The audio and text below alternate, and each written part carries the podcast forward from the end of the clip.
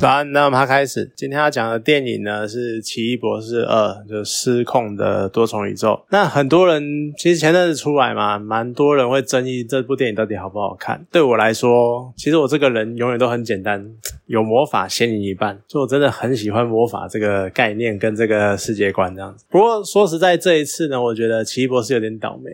就他明明。感觉上在第四阶段，你看像复仇者联盟的几个元老都已经离开了嘛，所以在接下来的漫威六一六电影宇宙中呢，他感觉上应该是一个挑大梁，就一个很主要的角色，他有可能是一个领导者角色的地位。可是一个应该这么威的呢？可是你看他从以前到现在，从他第一集他自己电影第一集出来，然后感觉哦成为了至尊魔法师干嘛的，然后到后面的剧情呢，他就不断的因为剧情的关系，然后被弱化。化或者是没办法展现出它的威力，像复仇者联盟无限之战，它就是被萨诺斯压着打嘛，然后还被迫弃械投降啊。最后一集，然后终局之战呢，还跑去旁边玩水啊。上一集的那个蜘蛛人，他也是被蜘蛛人就真的是一个莫名其妙的剧情，让他要你弱就是弱那种感觉。虽然我觉得很倒霉，他就是一直被剧情压着，然后被。有点被压抑，然后没办法好好的施展。那原本以为，你看都已经叫奇异博士的这种电影，那他应该有更多发挥的空间。结果没有，他还是被剧情设定最强等级的红女巫压着打。你看一看，你真的会觉得这部电影其实不应该叫奇异博士，应该要叫汪达幻视的 SP 电影电电影版才对，只差没有幻视而已啦。就。汪达幻视大概主要的角色大家都出来了，这样。既然都讲了，它是汪达幻视的 SP 电影版嘛，就其实很明显的，因为它有很多很多汪达幻视这个影集的剧情的延续。你看，从汪达想要小孩的这个设定，到甚至于另外一部漫威的动画影集，就是《What If》的部分的剧情设定，它都把它加进来。其实这就是迪士尼现在的策略嘛，它就是疯狂的把它的所有的影视作品全部的做一个连接，而且它又想要两边都。赚，他想要电视也赚，然后电影也赚这样子，只是他要这样加，难免会有要去补剧情的问题。不过电影版还好的是，他没有加太多影集的剧情，就你单看其实也是还 OK。可是我觉得就会少了一点情感的延续。就是如果你有去补充的话，你会对一些情感的来源，或者是汪达为什么那么执着的一些概念会更清楚。那当然。对我来说，因为我多少有一点剧情的强迫症，或者是这应该不叫 formal 吧，反正就是有剧情的强迫症。我看什么东西都希望能够把剧情全部补完之类的。就讲那么多，我还是会照看的。就只是漫画美漫真的就不想碰，因为太多了，而且美漫跟日漫的系统又不一样，你常常一直。互相穿越来穿越去的，你就很难去有一个完整的概率去讲，因为形式是不一样的。不过就很难追，所以懒。那跟影集相关的部分呢？其实我觉得，光你光看红女巫，她从她对于小孩的执着，然后还有偏执到她变成红女巫之后，然后开始一直疯狂的想要去塑造一个她能够拥有小孩的现实的这个情况，你就可以看这部分了。你去看伊丽莎白·欧森的演技，就已经她可以让你非常的过瘾了。就我真的觉得她很会演，她把那种母亲的母爱跟当一个母亲为了爱的时候，她可以多疯狂都演出来。你看。尤其是像他这种疯狂，已经演的很好了，然后甚至于到后面，他跑到八三八宇宙。就是电影中的另外一个多重宇宙，然后看到自己真的有小孩的那种表情，然后那种震惊，然后看着小孩，不管他们要做什么，随便你，我只是想要看到我的小孩那种感动的表情，然后还有最后就是被小孩觉得很恐怖啊，你是女巫干嘛嘛，然后拒绝的那种悲伤、那种绝望的心情，然后大彻大悟这样子，你都会就是很感动，感动到你那种眼眶会泛泪那一种程度，所以我觉得真的是也蛮厉害的。就真的有被他的演技感动到，尤其是他从影集到现在，他很常讲一句话，这句话是。跟当初无限之战有关的，他很爱讲，我被迫在我最爱的人头上开了一个洞，然后发现这一切都毫无意义。为什么呢？因为当初萨诺斯要抢心灵宝石的时候，他们为了要阻止萨诺斯，所以红女巫就把幻视头上的心灵宝石拔出来，那导致幻视的死亡，然后再破坏心灵宝石。那一幕已经。很让人感动了，因为那是一个要自己亲手杀死自己挚爱的那一种很悲伤的场景。结果更悲然的是，萨诺斯过来，然后拿着时间宝石倒转，然后再把星星宝石抢过来。就你刚刚那种很悲伤、很苦情的牺牲自己挚爱的那种剧情。瞬间变得很可笑，毫无意义，因为他只要用时间宝石倒退时间，他就可以做他自己想做的事情。而且更关键是什么？时间宝石谁给他的？是奇异博士，就可以想见汪达一定超毒拦奇异博士的。就是你觉得干都不都是因为你把时间宝石给他，我才会才会让心灵宝石的墙破坏了这一件事情，一点意义都没有。所以说实在的，你有这么多这么多的情绪，这么多事件的累积，他能够好好的跟史蒂芬传奇讲说。我要你把那个亚美利卡交出来，这这一个过程跟这个行为，他其实真的很理性，就知道他讲的，我我 I'm reasonable，我真的很喜欢这一段。就跟红女巫有关的剧情，因为真的很，我不知道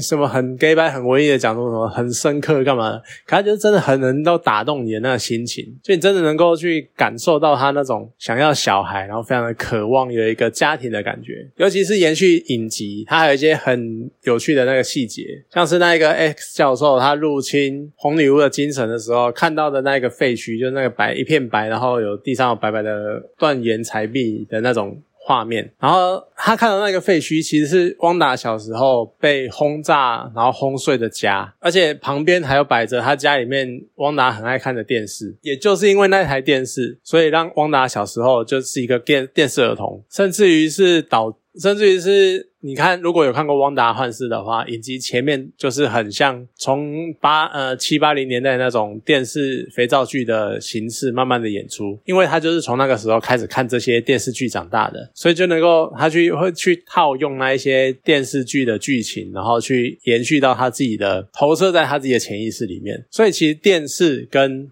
那一个家对他来说是蛮重要的，有点像是心灵深处潜意识里面潜藏的东西。这个废墟真的很有它的意义存在，所以我就不知道到底八三八的汪达困在这里是那个是他自己觉得这是一个心灵的庇护所，或者是心灵的宝贝的地方，所以他要躲在这里，或者呢是其实他是被绯红女巫。把八三八的汪达困在这里，因为这是一个充满了痛苦、充满了悲伤的回忆的起点，所以就不知道这到底是哪一个会比较正确啦。不过，因为你真的，你你从画面很难看得出来，就是它是一个很黑暗的过去，很黑暗的历史，可是它呈现出来又是这么光明，所以我真的。还蛮难去猜测说它是哪一种情况。那当然跟当然就是电影里面还有包含一些花的衣服的彩蛋，就也是蛮有趣的。像是有卡特版的美国队长，虽然他可能不叫做美国队长，因为他穿的是英英国条纹装。其实我觉得也蛮妙的，就是明明卡特那个时候在二战的，哎，在一战哦，二战二战在二战的时候，他是跟着史蒂芬他们一起去，就是他属他是他们是一起的。可是为什么？他甚至于战后还跑到美国去，可是为什么他变成超级士兵的时候，他却是穿着英国条纹，他变成英国队长？我也不知道为什么，就觉得还蛮妙的。因为史蒂夫·罗杰斯是美国队长嘛，所以我就不知道为什么会这样子设计。然后像花蝶的彩蛋里面还有像是那个黑化版的奇异博士，然后还有僵尸版的奇异博士。就可能比较呈现在他是主角这一点，就只有这一个吧，就是他有比较多的造型这样子。那电影呢，又因为多重宇宙这个主题，所以除了花特衣服的剧情以外，他还有加进了一些他自己加的东西，像是漫画里面有一个组织叫做光明会，呃，我不知道他会不会之后再多加，或者只是一个彩蛋而已。但是光明会里面的成员呢，像是八三八的惊奇队长，他其实是如果。某些人有一些印象的话，在六一六的惊奇队长，也就是卡罗哦，就是我们目前印象中的那个惊奇队长。他的在他的电影里面呢，他有一个很好的朋友，那那一个朋友呢，就是八三八的惊奇队长。所以这也是一个小彩蛋啊，就是如果当初成为惊奇队长的不是卡罗，是这一个朋友的话，那他会变成什么样子？就有点类似这种感觉。虽然说可能有些人会觉得说啊，没事干嘛加一个光明会进来，然后就觉得很没头没尾，然后他们出场就只有一下下，好像很没有意义。可我觉得，那你就把它当成一个平行宇宙的组织就好了。要不然，如果你还要去弄一个复仇者的话，你可能还会就像你如果就算去再遇到了一个另外一个复仇者联盟，那你还是要把各个成员找出来，而且这样的话就只是重复的角色，并没有什么新的角色给人家一种新鲜的感觉。所所以我觉得就当一个平行宇宙的英雄组织，其实这样就可以了。而且再怎么样，他就是很弱啊，他就是通通被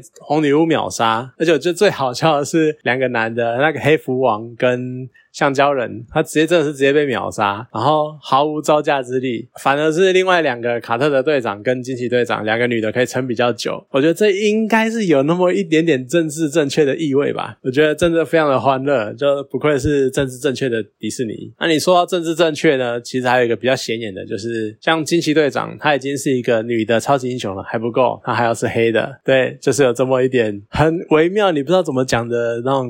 多了一点这样子，然后还有再来是那个多重宇宙少女那个亚美丽卡，她从一开始的时候展现出来，就她。当刚回忆里面呈现他第一次使用能力的时候，有跑出他的双亲，他是一个同性恋的伴侣啊。然后我不知道是领养还是怎样，或者是他们那个宇宙有不同的运作方式之类的。反正他们亚美丽卡是一对女性同性恋的女儿这样子。其实我觉得要加这些很所谓政治正确的元素进来，其实我觉得很好，很没有差别。因为你可以就这样一直加，一直加，一直加，你慢慢一直添加。你看，就从以前不会有人这么做，以前都会大家都会。排斥或干嘛？可是你慢慢的加进来，它一开始可能是个突破，但是慢慢的呢，你会越来越加越加越多，然后大家会越来越习惯。虽然说到现在，可能顶多就是有一些人会靠背啊，会觉得你都乱改啊，然后你都把剧情改掉或干嘛的。可是慢慢的，当这种类似的剧情或者是类似的状态出现的时候，其实我们会越来越习惯这些事情，自然而然的大家就会习惯这些，就看起来就是很普通的，不再会像以前一样，好像觉得这些人比较特例，比较比较不一样。不会在简单讲，为什么会有歧视，就是因为觉得对方跟你不一样。那当大家习以为常的时候，其实就不太会有歧视这个概念存在。那或许到那个时候呢，我们就可以进入开放的下一个阶段。就像以前电影里面，可能男女主角那个湿吻，还就只是垃圾而已，你就觉得哦，好激情，好好兴奋，好好就是好激烈的那种感觉，就可能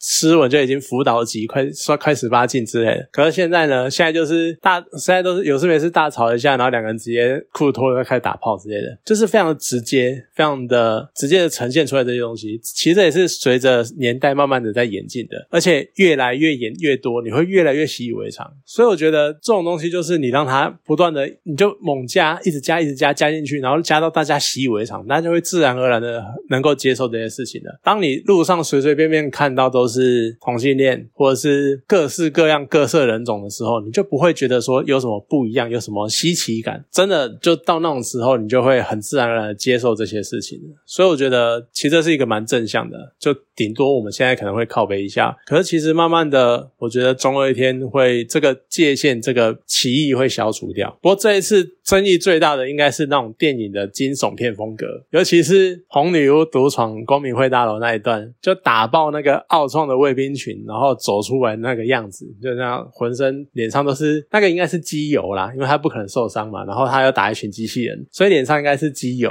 然后慢慢的流下来之类的。然后又穿白色的衣服，然后所以上面都是机油，然后脏脏的，看起来像血一样。就那个样子，我觉得他根本在致敬《魔女加一魔女佳丽》这部电影嘛。尤其是背后又是那种熊熊大火的那种场景，我觉得真的在致敬。这只是因为迪士尼，然后这又是一个合家观赏的影片，所以它不能洒血，它只能洒机油，就这样子而已。所以我觉得很有趣，就是他在致敬经典恐怖片的经典场景这样不过他打爆那一群卫兵，我觉得还蛮心酸的，因为那一群是奥创。就如果他当初复仇者二有这个水准的话。那他哥哥快点就不会死了，他一个人就可以单挑掉整个奥创大军之类的，这真的哎令人不胜唏嘘。而且，然后再来就是到地下地下道追逐那一段啊，就是奇异博士他们跑给汪达追那段，我真的还好我没有喝饮料，要不然我应该会直接喷出来，笑到喷出来之类。然后那个超越了。恐怖，那个我觉得已经到有点恶搞的程度了。就是他是那种他左脚感觉扭到或干嘛，所以那一跛一跛那边走，然后又加上那个披头散发的脸，然后又是眼睛又红红的这样子，你感觉就跟僵尸丧尸在走路一样，就瞬间变成丧尸片，我就觉得超恐怖。然后你看到那种鬼这边追你，一直追，一直追你，而且他走路的方式又很像走得很快的僵尸，所以我觉得。那种瞬间变活尸片的那种状态真的是太欢乐。可是其实我觉得加入这种风格还是蛮有趣的，尤其是就像我之前讲的嘛，常常讲到的就是，我觉得漫威到了这个阶段，他们开始想要让超级英雄普通话，就是让他们就不要再拍传统的超英片了，或传统的超英动作片之类的。他们开始想要拍摄用超级英雄为主体的各种类型片。那如果你这个想法去想的话呢？最适合惊悚片风格的，可能真的就是红女巫了吧。所以我觉得。拿它来做这个尝试，其实真的是很有趣。当然说到底，就是我就是漫威影迷，我就是有爱，你该怎样我都 OK 这样子。就再怎么样，我都觉得还是还是维持在一个水准左右就对了。所以我觉得我还蛮能接受这一次变成惊悚片风格的，我觉得还不错啊。而且说实在的，表面看你只是会看到说哦，整部片都是说惊悚片，就漫威在搞什么。可其实说实在的，整部片他们也是一种三个角色，就是奇异博士跟红女巫还有。亚美丽卡在探索自我的过程，那奇异博士当然就只是他去真正的确定他在他心中克里斯汀的那个地位是什么，然后最后也终于的告白了，我在每个宇宙都爱你之类的。说到这个就有点，他好歹是主角，可是我觉得他的在整个电影里面的戏剧那戏剧张力是最薄弱的，好吧，随便。那另外一个还有就是像你看红女巫，她在整部片都已经一堆人在讲说这部片根本应该要叫。红女巫之类的，就是非红女巫或叫汪达之类的，就在里面几乎是无敌，他们已经是最强了。可是你看到最后阻止他的什么？是他自己的渴望，跟另外一个宇宙的他自己。就到底为什么？能够阻止呢，就只是让自，因为自己最了解自己内心深处最深层的渴望，只有自己才可以救赎自己，因为他最了解他一生在追求什么。他小时候的家被很轻松的摧毁，然后所以他一直很渴望，然后他没有双亲，然后从小跟哥哥颠沛流离，所以他最希望的是有一个完整的家，有自己爱的家人，